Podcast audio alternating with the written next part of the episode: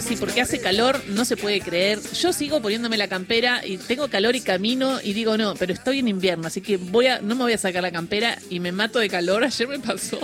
Claro. Pero ¿qué pasa? Lo llamamos al investigador principal del CONICET, doctor en ciencias físicas, especialista en físico-química de la atmósfera y climatología. Eh, fue miembro del panel intergubernamental de cambio climático, el IPCC. Está en línea Pablo Canciani. ¿Cómo estás, Pablo? Acá Gisela, Ingrid, Diana, Ceci, equipo, te saludan. Buen día, ¿cómo les va? Bien, sorprendidas. ¿Qué vamos a hacer? Esto, ¿Estamos en un punto de ebullición, como dijo... Eh, no, no esas frases son peligrosas. Mm, ok. Eh, son peligrosas porque hay, junto con todos los investigadores de ciencias de cambio climático, está trabajando el área de psicología social. Y lo que se está viendo es que cuando uno plantea frases extremas como esa, al igual que el otro extremo que es la negación del cambio climático, lo que lleva a que la gente se paralice y que no tome las acciones que todavía estamos a tiempo de tomar. Y lo único que hacen es meter miedo. Entonces, estamos en un año complicado, que no quiere decir que el año que viene vaya a ser igual, nunca lo es. Este, sería una suma de factores. ¿Y cuáles son las acciones que habría que tomar, Pablo, para eh, evitar que siga aumentando la temperatura en el planeta? Bien, eh, primero, eh, como principal medida, reducir las emisiones de dióxido de carbono, que pasan sobre todo por la reducción de emisiones en el sector de generación eléctrica, ya que eso es responsable de más del 50% de las emisiones. Después, frenar la eliminación de bosques, la eliminación de pastizales, y eh, mejorar drásticamente el cuidado de los suelos, que son uno de los sumideros principales de dióxido de carbono, eh, revisar eh, pautas del modelo agroindustrial, algunos de los criterios, y pensar más en cómo hacer las cosas con criterio que se, se atienda, que atienda los aspectos ecológicos de cada ecosistema y también los aspectos socioculturales de cada sociedad. Y, en ese en ese sentido, porque es importante todo lo que estás diciendo, y la Argentina tiene una huella de carbono también y es aportante también a esta a esto. Eh, ¿Cómo está la Argentina en este sentido? Mira, la huella de carbono argentina representa entre el 1 y el 1,5% de la huella global. El problema de Argentina es que tenemos a nivel per cápita una huella más alta que Suecia por ejemplo. Y eso es por el modelo agro, ¿no? Porque nosotros, y, por, también por el hidrocarburo. La parte de transporte, sobre todo transporte de cargas, se, despreció el ferrocarril durante muchas décadas, eh, hemos deforestado mucho, no hemos cuidado de manera adecuada los suelos, tal es así que Argentina tiene es el tercer país del mundo a nivel de degradación de suelos sobre todo... El tercer país del mundo a nivel de degradación de suelos en el último tiempo. Esto es un dato, es muy importante. Justo recién hablábamos de la deforestación, porque hay una campaña de, Greenpeace que dice si está de acuerdo en ponerle prisión a una persona que desmonte. Y esto es por la inacción judicial, porque no pasa nada si uno desmonta. Y es muy preocupante. Sí, eh, Así es, en Argentina tenemos un conjunto en general, la mayoría de las leyes ambientales son buenas, pero falla a nivel de control y a nivel de poder judicial la implementación. Eh, eh, y a nivel de Ministerio de Economía también, ¿no? Obviamente.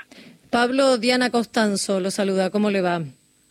¿Cómo está bien? Esta frase que, que recién mencionábamos, la de ebullición global, pertenece, usted, bueno, lo, sabrá, pero lo reiteramos, al secretario general de las Naciones Unidas. Eh, digo, hay, hay también una cuestión de una resistencia muy importante por parte de eh, las grandes potencias, que son aquellas que generan la mayor cantidad de gases, en implementar las medidas. ¿Qué es lo que debería hacerse más allá de todo el trabajo que se hace desde el IPCC, de la evidencia científica que se recopila eh, año tras año para que esto realmente eh, pueda aplicarse y lo más pronto posible, ¿no? Bien, hay varias cosas que se pueden hacer. Eh, hay países que han hecho mucho en la Unión Europea, pero Inglaterra, por ejemplo, Reino Unido ahora está con el actual gobierno yendo a contramano de todas las cosas buenas que logró hacer en los últimos 20 años están desmantelando cosas que se hicieron, o sea, hay una postura ideológica y grave.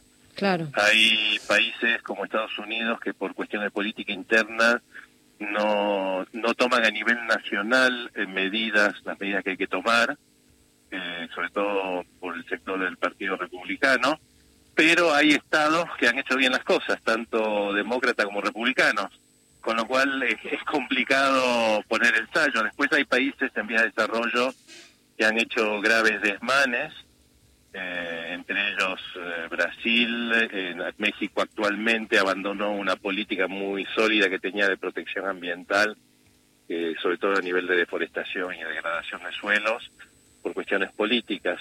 Y después, bueno, hay que pensar que hay empresas, principalmente del sector petrolero, pero de otras, que tienen emisiones más grandes que países. Entonces, aquí el, tema es que tenemos que actuar como ciudadanos a dos niveles. Una, cuando elegimos a nuestros representantes, eh, combinarlos a que tengan buenas plataformas ambientales y de desarrollo, porque no, el, ambiente no va en contra del desarrollo, cuidar el ambiente, sino que todo lo contrario. Y después también como consumidores, cada vez que compramos un producto votamos. Entonces hay que empezar a pedir eh, huella de carbono de productos, eh, cómo se trata a los trabajadores y el ambiente en el producto, si la empresa recicla o no recicla, etcétera. Y, el uno, y el uno y medio por ciento, ¿no? de responsables que somos de emisión de, de gases de efecto invernadero, eh, ¿es mucho para un país tener el 1,5? Es mucho en función de que eh, si pensamos en términos de valor agregado, eh, nuestras emisiones de carbono no tienen valor agregado. Entonces, eh, eso también es, es, deleterio porque estamos eh, perdiendo dióxido, estamos emitiendo dióxido de carbono y estamos exportando agua a muy bajo costo. Agua que es un recurso escaso que en muchos lugares vale más que el petróleo, pero que nosotros no la valoramos porque no le damos valor agregado a través de la manufactura, a través de la industrialización a lo que exportamos. Entonces, entonces sí, es, sí, es, sí es complicado y eh, me parece que está bueno el tema de los trenes, de volver a los trenes.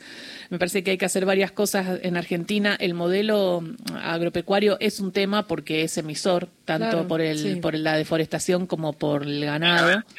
Y ahí... Claro, nadie dice que no tiene producción agropecuaria, sino que es posible mantener y mejorar la producción agropecuaria cuidando el ambiente. Eso es posible. Eso es posible, se necesita una visión ecosistémica una visión de diversificación de los productos, no quedar en monocultivos, como ya lo hemos vivido en esta temporada. Eh, mismo pensar en una ganadería que sirve para el cuidado de los suelos, es posible hacer una ganadería de regeneración de suelos, ya hay lugares en Argentina que se está haciendo, que permitan mantener un, un producto ganadero bueno, que mantengan la tradición que es de nuestro país a nivel ganadero, y que ayude a combatir el cambio climático. O sea, es posible eso. Eh, lamentablemente hay muchos eslogans dando vueltas por el mundo que no corresponde. O sea, todo tiene que tener una visión ecosistémica para buscar la manera óptima de hacer las cosas. Eh, Pablo, usted dijo al comienzo que obviamente el negacionismo no sirve, el alarmismo tampoco sirve. ¿La educación para las acciones individuales sirve para de alguna manera mitigar el cambio climático? Sí, la educación es un aspecto fundamental se necesita educación en, valores y educación en, ¿cómo se llama?, en eh, conocimiento científico. Porque muchas de las cosas que se dicen o de los eslogans que a veces se manejan de un lado del extremo o del otro extremo no responden a la realidad científica. A veces eh, la realidad científica puede ser antiintuitiva para el, ego si no tiene un mínimo de formación. Entonces, eh, ahí, ahí la educación tiene que ser a nivel formal, pero también una educación permanente como estamos haciendo con ustedes ahora. Y sí, esto de separar, esto de también estar atentos a los bosques, ¿no? Y tomar conciencia. Pero le quería preguntar, el ser humano, o sea, la mano del hombre genera esto del cambio climático por la, por la industrialización y por los modelos eh, económicos que hay eh, de la explotación de la tierra.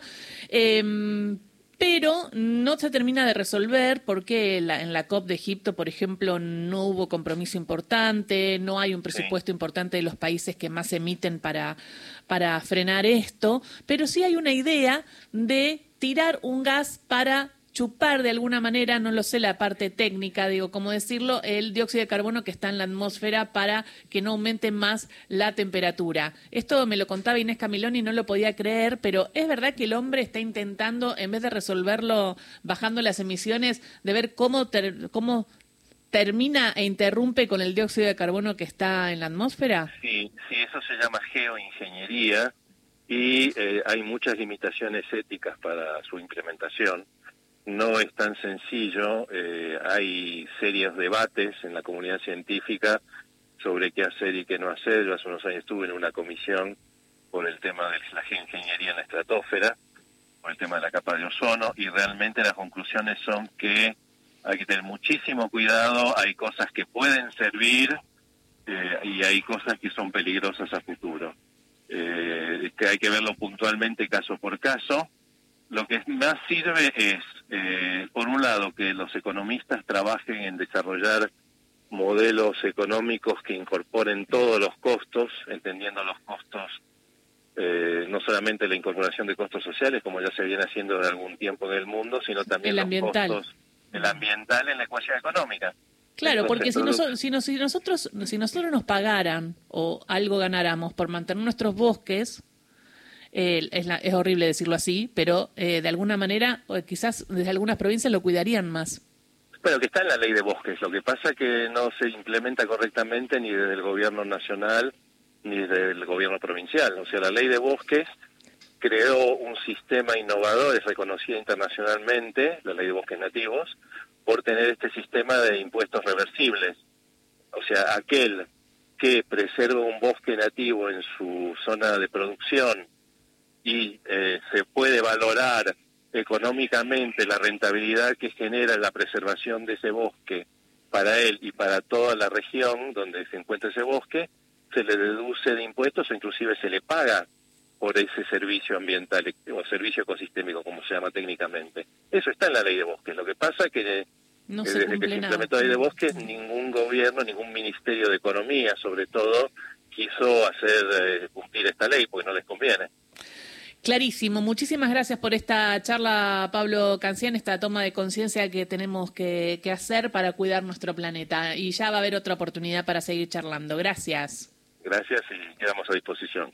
Pablo Cancian, investigador principal del CONICET, doctor en ciencias físicas, especializado en físico-química de la atmósfera y la climatología. Qué interesante escucharlo, eh, saber nuestras responsabilidades, saber lo que también se podría hacer. Y esto que me dijo que me parece que es importante y es, puede haber un modelo agro, Claro. pero con sustentabilidad, ¿no? Esto de que se habla, depende de cómo se haga, eh, puede seguir estando el recurso. Si no, Argentina se quedaría sin recursos. Tenemos gas, tenemos petróleo y tenemos agro, y tenemos minerales todo es peligroso a la hora de, eh, de explotarlo si no se explota bien. Y a mí me impactó también esto de la evidencia científica, ¿no? De no ser alarmistas ni tampoco negacionistas mm. y aprender. Mm.